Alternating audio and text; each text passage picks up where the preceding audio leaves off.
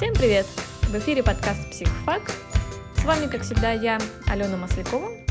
И сегодня мы поговорим о таком явлении, о котором вы, безусловно, все слышали много раз. Это о когнитивных искажениях. И в этом выпуске я расскажу вам о том, что же понимает академическая психология под когнитивными искажениями.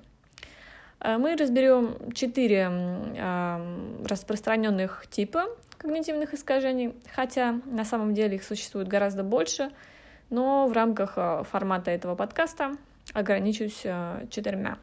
Это эффект актер-наблюдатель, вера в справедливый мир, ложное согласие и четвертое когнитивное искажение называется искажением в пользу себя или, э, как его называют в англоязычной литературе, self-serving bias.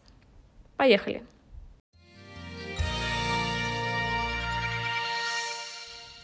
Начнем с эффекта актер-наблюдатель.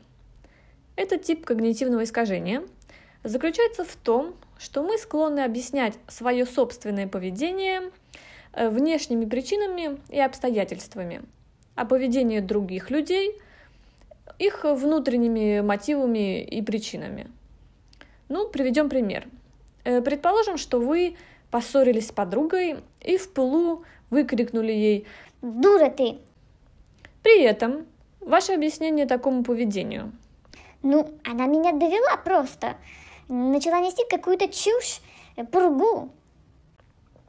А теперь переверните ситуацию и представьте, что это ваша подруга вам выкрикнула такое в полубеседы. И ваше объяснение. Ну, она просто не в духе сегодня.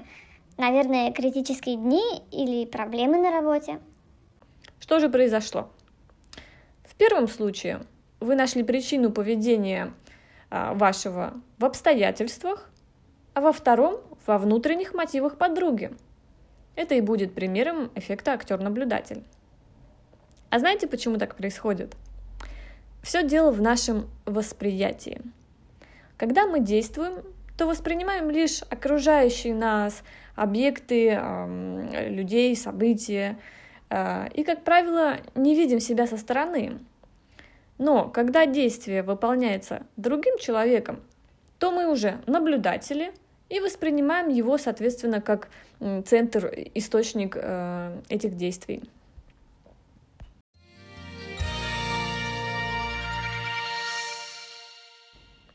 Следующий тип когнитивного искажения называется вера в справедливый мир. Дело в том, что идеологический компонент – всегда вносил очень серьезную лепту в формирование нашего восприятия. И вера в справедливый мир является экстремально консервативной идеей, согласно которой э, каждый имеет, что заслуживает. Эта идея как бы гарантирует западному человеку, что если он поднажмет, то обязательно достигнет того, к чему стремится. И что факт нахождения в тяжелой ситуации других людей в основном их собственная ответственность.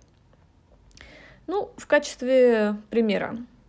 Представьте, скажем, учителя из глубинки, живущего в тесной однокомнатной квартирке и зарабатывающего, к примеру, 15 тысяч рублей, для которого поездка на отдых, э, даже на самый доступный курорт в Таиланд, непозволительная роскошь.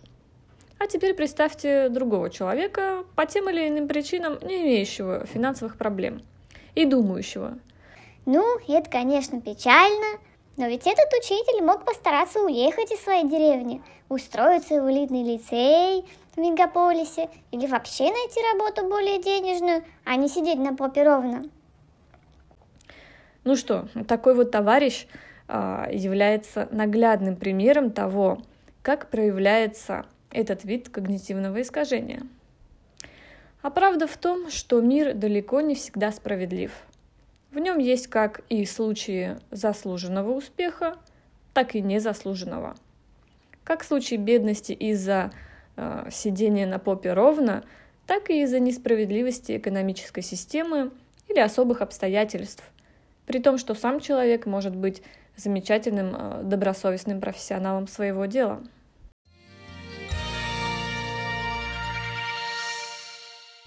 Еще один вид часто встречающегося когнитивного искажения – это ложное согласие. Причины его тесно связаны с теорией социального сравнения. Дело в том, что мы склонны уделять больше внимания той информации, которая исходит от людей, взгляды и поведение которых схожи с нашими, что может создавать искаженное восприятие реальности. Из-за этого иногда случается так, что мы автоматически считаем, что люди согласны с нашим мнением. Ну, например, э, многим из вас знакомо такое типичное проявление этого когнитивного искажения, когда, скажем, на одном из форумов вам отвечают что-то в стиле «Ну чего вы нам втираете? Всем прекрасно известно, что это полная чушь». Здесь вы видите, что человек, выражая свое мнение, говорит не только за себя, но и за нас, распространяя свое видение ситуации на мифических всех и вполне может искренне в это верить.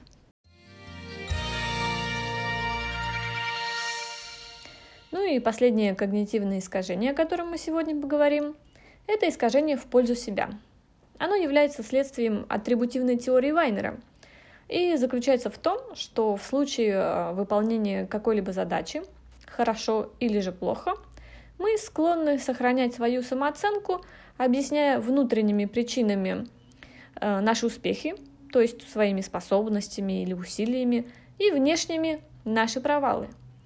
Однако Здесь все-таки необходимо отметить, что не всегда это искажение работает именно таким образом. Э, существуют люди, у которых эм, присутствуют большие проблемы с самооценкой, и у них такое искажение может проявляться с точностью до наоборот. То есть они свои успехи объясняют какой-то случайностью, обстоятельствами, а провалы и неудачи своими способностями, своей природой и так далее. Но таких людей все же меньше.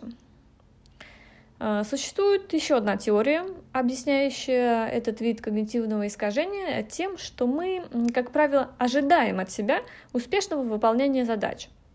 Таким образом, сделав дело хорошо, мы приписываем успех собственным заслугам, в то время как неудача само собой списывается на некие обстоятельства, вмешавшиеся э, в логичный ход вещей.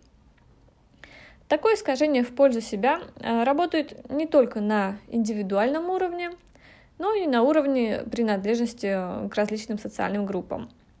Одним из наглядных примеров, демонстрирующим подобный вид искажения, является эксперимент Дункана.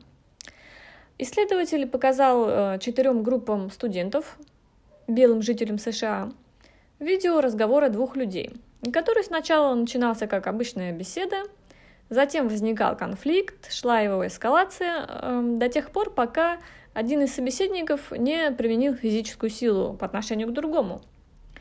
Главные герои видео менялись для каждой группы. Это были два белых, два темнокожих, далее белый темнокожий и темнокожий белый, в зависимости от того, кто кого толкал. Так вот, в том случае, если толкавший был темнокожий – 70% человек охарактеризовали его как склонного к насилию. Если же толкал белый, то лишь 13% посчитали его опасным и агрессивным. Более того, э, если этот акт э, микроагрессии совершал афроамериканец, то его поведению приписывали внутренние причины, то есть характер, врожденные особенности.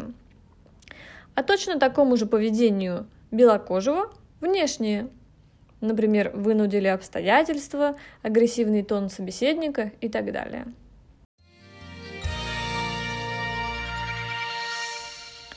Как видите, наши суждения находятся под очень сильным влиянием когнитивных искажений. Причем чаще всего это происходит совершенно неосознанно, и мы при этом можем быть вполне убеждены в том, что являемся объективными и беспристрастными.